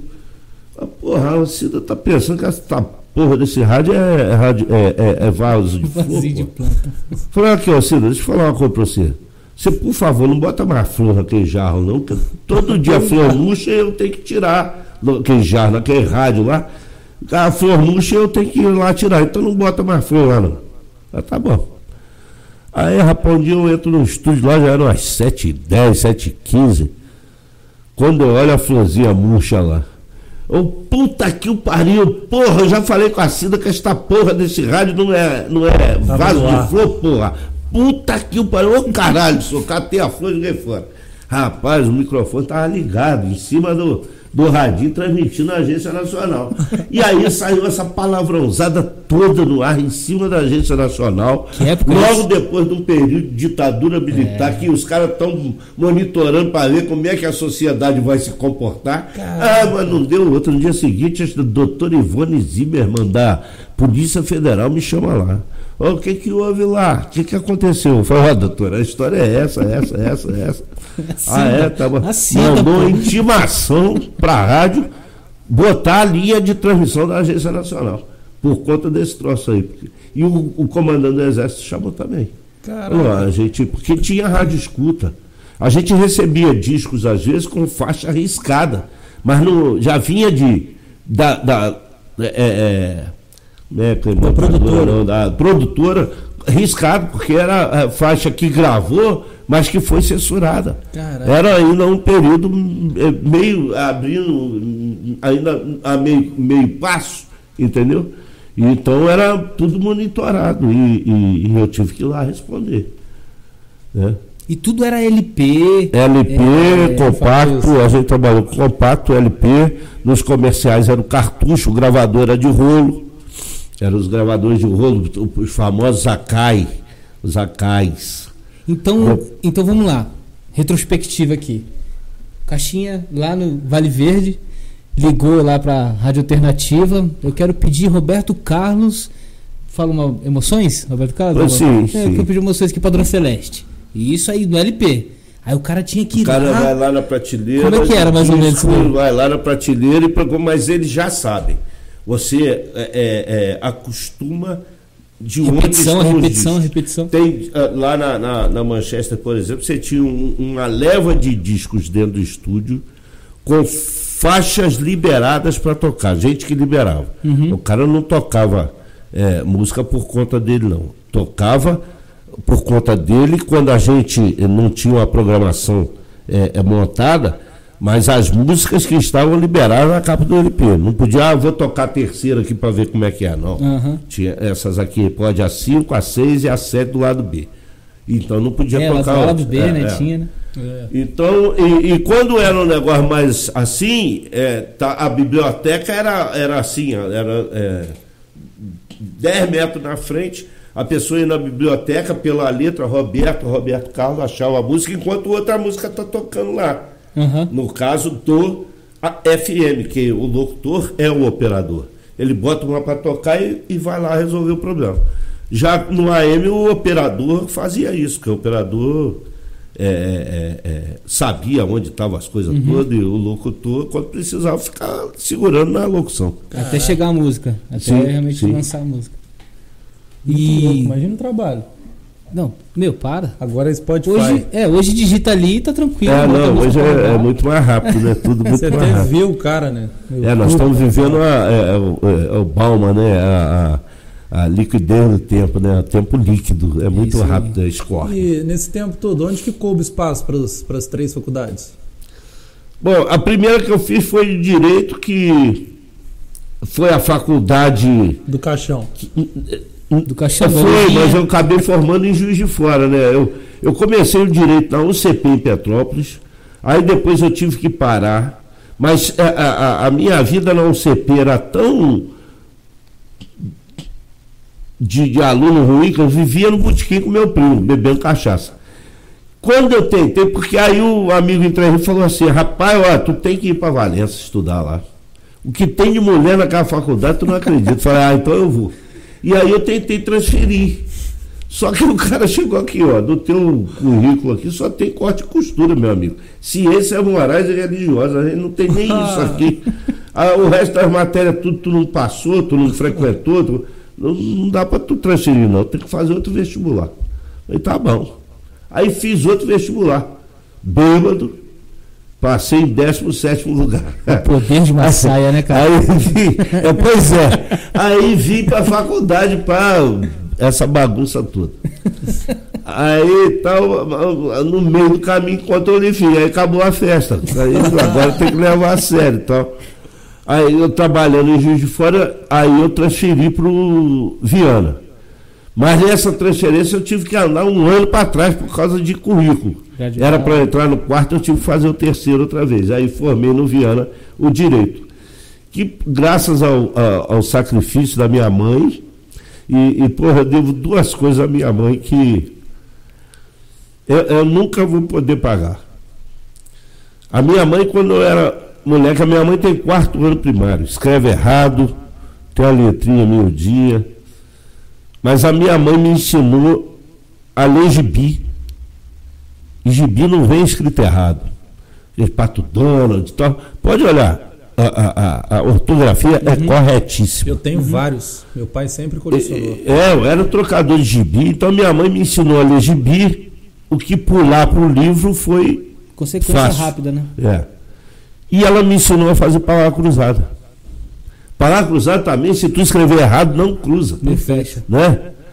E aí, isso me deu um embasamento, você não faz ideia. Porque foi aí que eu aprendi a ler, ter gosto pela leitura e aprendi a escrever direito, escrever certo. Isso a minha mãe me deu. Né? Então essa faculdade a minha mãe pagou porque eu tinha que ter uma faculdade, a gente tinha que ser formado em alguma coisa. O direito nunca me serviu de nada, mas foi um belo sacrifício da minha mãe. Porque eu, não, eu formei, eu já tinha família, eu não podia começar uma vida no direito eu tinha que sustentar a família e, e não dava para ficar esperando um ano eu receber o dinheirinho de uma causa qualquer. Então eu não, nem esquentei cabeça, fui para venda. E aí, depois, nas vendas, um dia a Nayara virou para mim, uma pena que tarde demais, mas a Nayara virou para mim e falou assim, pai, por que, que você não faz outra faculdade? Fica aí vendo novela, pô, assiste uma aula. Ah, hoje tem a condição do EAD e tal. E aí eu, como diz o Gerardinho, eu influí com aquela proposta. Eu falei, não é, não é que é mesmo. Eu pagar a faculdade, eu não tenho dinheiro sobrando, não, mas se eu, se eu fizer a dívida, eu pago. Vivia pendurado no especial, mas pagava. E aí fiz a faculdade de História. Gostei da coisa, fiz uma pós-graduação em História do Brasil. Que maneiro. Aí falei, porra, vou fazer outra faculdade. Aí fiz Sociologia. Aí fiz um MBA em, em Comunicação. E aí, agora eu estou pensando, vendo se eu vou fazer filosofia, porque eu quero entender o que esses caras pensam, porque eu nunca consegui entender. Eu queria ver se fizer filosofia, se eu consigo entender o pensamento desses grandes filósofos, né? E estou fazendo uma pós em é, teologia e história das religiões agora. Interessante. É, eu gosto de estudar, é um tempo, um tempo que está perdido vendo, é como a Nara falou, ficar vendo novela, eu, aí eu estudo. Eu gosto de estudar, eu gosto de ter conhecimento. Ah, mas eu, você sabe, não sei nada. Eu, eu acho que tem, quem sabe muito é porque lida com aquilo todo dia. Eu não, eu estudei a faculdade, fiz a faculdade da história, tenho uma noção da história, porque história não, não são fatos, são processos, né? Mas é, é, ah, que, não, não sei, eu tenho que estudar, não lido com aquilo todo dia, eu esqueço as coisas também, né? Agora, tenho uma cultura geral boa, graças a Deus eu é, é, escrevo muito bem, sem faltar com a modéstia, eu sou talentoso em juntar as palavras. Né? A, a Nayara, minha filha, ela escreve é, sabendo as regras. Aqui entra uma vírgula, um ponto, por causa disso, esse é aposto, esse é sujeito. Eu não sei nada, eu sou intuitivo. Eu leio muito, eu sei, aqui, aqui tem que entrar uma vírgula para a pessoa dar um tempo. Então eu ajunto palavras e eu conheço muitas palavras. Né? É, de modo geral, é, é, é, essas faculdades servem para abrir a mente da gente, você é, é, pensar o mundo atual, você ser justo nos seus pensamentos, nas suas atitudes, é isso que ajuda a gente. Eu acho que é por isso que a direita é tão é, preocupada, tão, ela fica tão exacerbada com a questão da academia, a academia ela é, ela é dominada pela esquerda. Bom, pode até ser, mas porque o pessoal da direita é burro, senão eles estavam lá dando aula para a gente, né? Quem passa nos concursos são da esquerda, então. É, mas a, a, questão não é nem direita e esquerda. É, é o que é justo e o que não é justo. Perdão. Porque a gente passou a viver um mundo de um egoísmo muito grande. E as pessoas não olham a dificuldade dos outros. Gente, é, é, porra, eu ouço professoras dizerem o meu aluno estava fedendo na sala de aula. Ah, tá, mas estava fedendo porque ele quis, porque ele queria, ou porque ele queria estar assim. Né? Por quê? É porque em casa ele só tem aquela roupa para vestir, que é o uniforme da escola. Para ficar o dia inteiro, para ir para a escola no dia seguinte, continuar com aquela roupa e tomar banho e botar aquela roupa outra vez. Ô, gente, existe muita gente com dificuldade. Demais. Né? E as pessoas não olham o lado dos outros. Eu acho que a academia te abre para você ter essa visão também. Né? É, é, então, por isso eu gosto de estudar. É, não me fez mal nenhum, só, só me traz bem. O cunho social ali, né? Acrescenta mais, é isso? Sim, em tudo, em tudo.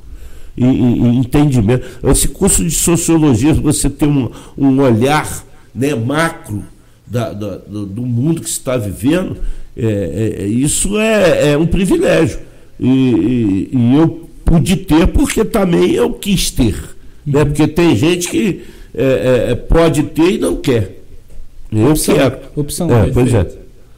E acabou tendo como consequência os filhos, né? Tão dedicados, estudiosos. É, eu, aí, eu, esse ponto eu sou muito feliz, é, eu sou muito realizado porque eu tenho duas filhas que eu só tenho por que me orgulhar delas. É, eu não tenho assim as minhas filhas são os meus tesouros.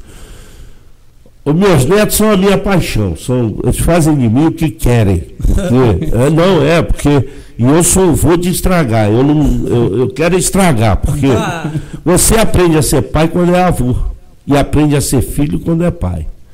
Então, é, é, é as minhas filhas, é, a Maíra, a Maíra é, é uma pessoa muito talentosa, que volta e meia está procurando um caminho novo. Eu acho que ela vai se dar muito bem com essa questão da Dula agora, que, né, desempenhar esse trabalho, que é um trabalho que eu nem sabia que existia.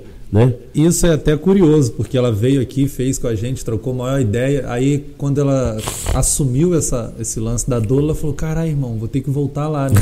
Porque eu não tinha nem falado sobre isso. É, eu vi. E dois dias ela já começou a fazer outra coisa e já abraçou a situação. É, não, então é, ela é muito talentosa e a Nayara é um, um, um trem de conhecimentos. Ela, ela, a Nayara sabe muito de muita coisa, mas é vocacionada professora. Ela é professora.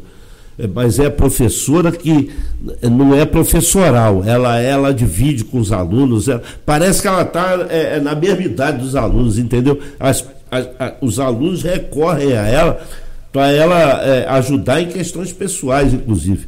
Ela tem um belo trabalho na linha da, da, da transexualidade, ela é uma defensora disso, é feminista, enfim, é comunista.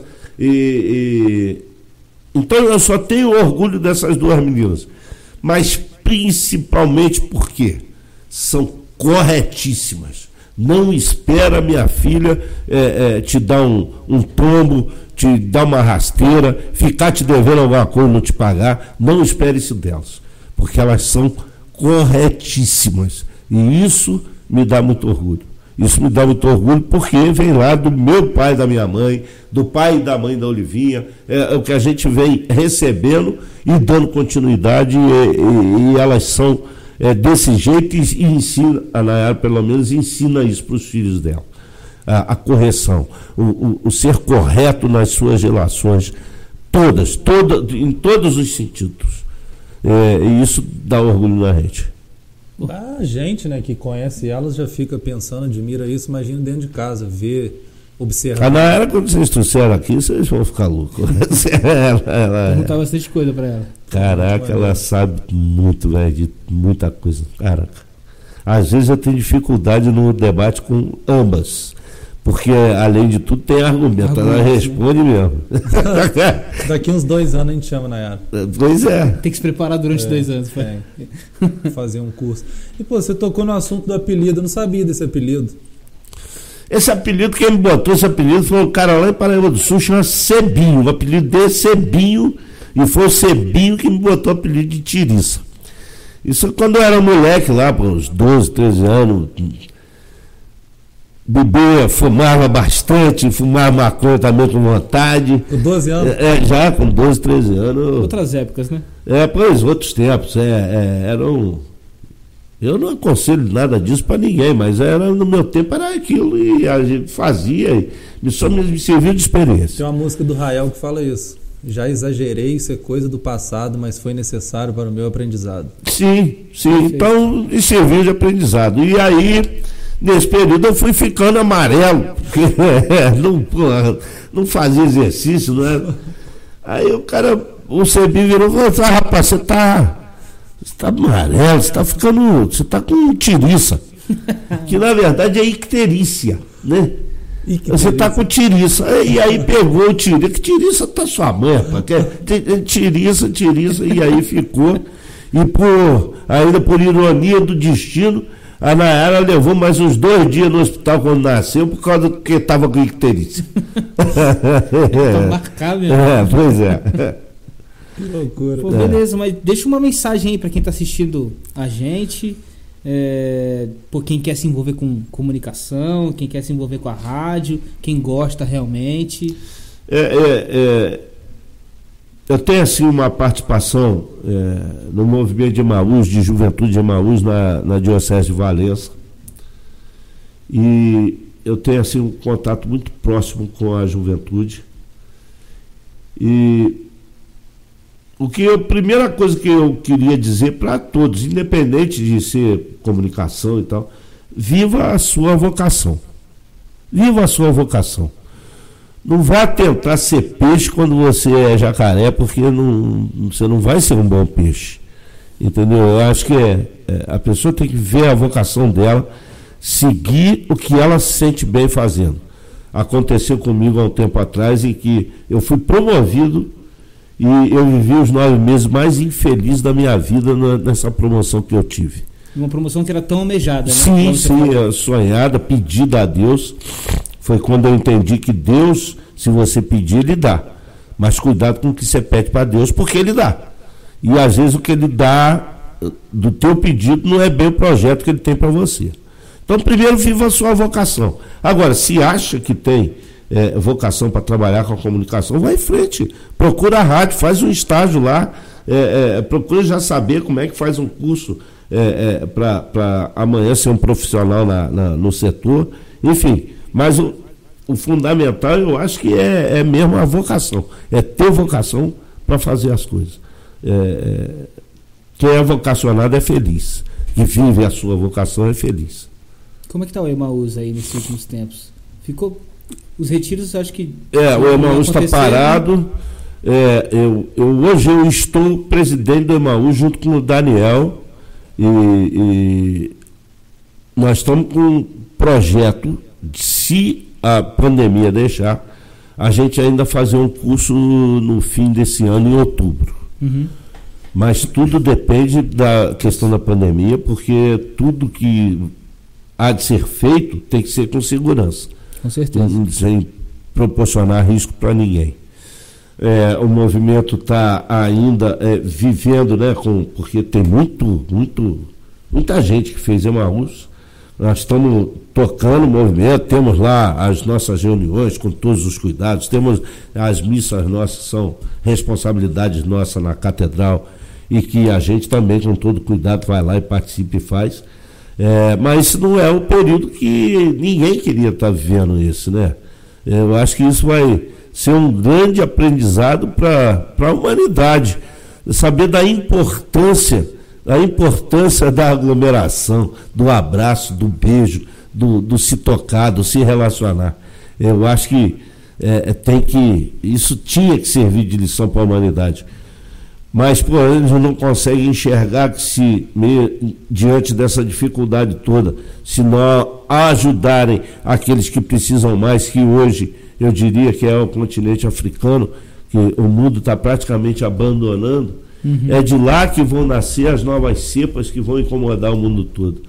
A, a, a história está ensinando, olha, precisa haver fraternidade, precisa ensinar, é, ajudar o teu semelhante, o teu igual, para ficar todo mundo igual. Mas nem por isso eles querem vender vacina para a África. E a África não tem dinheiro para é, comprar vacina. Exatamente. É? Vai vender? Então, é, pois e... é. Então, é, essas lições que o tempo nos dá, é, é, as lideranças tinham que olhar com um olhar mais arguto, mais, mais ligado. Mas não, a gente está vivendo, de um modo geral, o, capital, né? o, o, o acúmulo, o, a marca. É, é, e, consumismo, né? É, o consumismo, o consumismo exacerbado. É, o mundo vai mudar na hora que isso mudar, porque isso aí eu acho que é o grande motor para as guerras, para a criminalidade, pra, e para tudo, tudo de ruim. Porque é a coisa da, da acumulação do ser mais, do ter mais. O ter mais é complicado. E, e, e tem gente que não tem limite, não, não, não tem onde chegar. Né? É, eu, eu acho que nós, a gente vive a nossa vida querendo, a gente tem o, o, o nosso é, porto de chegada. Eu quero estar aqui. Mas tem gente que não tem, vai, quer ir para. Isso é muito ruim. Né? Então, mas Deus vai olhar e vai resolver. É, se pensar só no, no eu, né? Só no meu é, é, é, é, é, Ele, tendo, ele não tendo um porto, mas prosperando na vida de, dos outros. É egoísmo, né? Que outros, exatamente, sendo egoísta é muito complicado. Uma vez eu perguntei para Olivinha o seguinte: a gente já tinha aí uns seis anos de casado. Falei, Olivinha, o que, que faz dar certo? Ela falou: ó, para uma relação funcionar, precisa ter três situações. E eu acho que a gente vive as três. A primeira delas é desprovir-se do seu egoísmo. A segunda é sonhar. E a terceira é correr atrás para tornar os sonhos realidades. Né? Então, é, é, é, eu acho que essa desprovir-se do seu egoísmo é fundamental para qualquer relação. Só que o mundo está muito egoísta. Está né? Tá todo mundo querendo cuidar de si. Primeiro eu, segundo eu, terceiro eu, aí por quarto pode vir uma outra coisa. Enquanto isso não mudar, a gente vai vivendo essas dificuldades todas que, que se vê todo dia. Mas eu não sou pessimista, não. Eu tenho, assim, certeza de que as coisas tendem a mudar, tendem a melhorar, o ser humano tende a se humanizar um pouco mais. O padre Paulo Augusto que falava isso. Você não, você não pode, você não consegue encabritar um cabrito para ele ser cabrito. Ele é cabrito, ele chifra, ele, ele bale, ele, ele Você não pode encaixorrar um cachorro para ser cachorro. ele late, ele rosna, ele briga na rua e tal. Mas você precisa humanizar o ser humano para ele ser humano. É, é, é, isso que a gente está precisando, que o ser humano seja humano. Ponto. Simples. Top, top demais. Eu ia até falar uma coisa parecida que você falou da África, por exemplo, de vender vacina. Quando começou a pandemia, começou isso tudo, um exemplo do álcool em gel.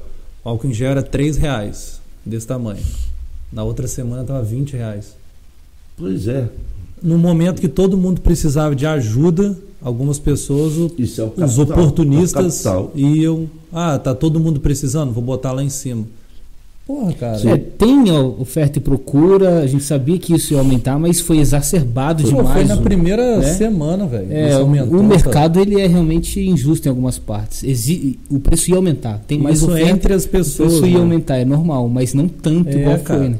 Tá, tudo bem, faltou a matéria-prima, beleza, mas logo no começo ele já vira a possibilidade, a oportunidade de. É, mas esse dinheiro vai fazer mal para quem Sim, teve essa. Se beneficiar do mal nunca. Teve esse objetivo, né? É verdade. Nunca. Isso aí.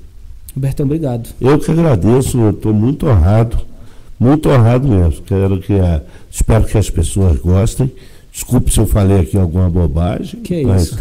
É, é, é, eu fui franco, como sempre sou. Amém. Eu não e a gente sou pede de, isso. É, não, eu não sou de, de ficar engambelando. Não espere de mim um, um, um, uma fala que não seja a verdade. Eu coloco as coisas para fora, prefiro ficar roxo agora na sua frente aqui do que ficar vermelho pro resto da vida. Ah, pô. é, né? Então, é. Um amigo, meu, é, amigo meu que falava, é melhor amarelar do que avermelhar, né? Então... É, é, isso aí. Então, é, é, é, eu fiquei muito honrado mesmo, muito lisonjeado por ter merecido estar aqui. Obrigado. Que muito obrigado a você. que agradece e eu vou fazer um gancho, é um prazer conhecer você. Né? prazer conhecer, isso aí. Valeu. Legal. Valeu, obrigado. Valeu, tamo junto. Valeu, muito equipe, obrigado. obrigado aquela situação, né, de se inscrever, né? Claro, por favor, compartilhe aí. Quem vai perder um, uma enciclopédia dessa da vida, né? Valeu, valeu, valeu, equipe. Valeu, Roberto. Obrigado. Obrigado. Tamo junto. Até mais. Obrigado, valeu. Valeu. Que massa. Foi muito legal, cara.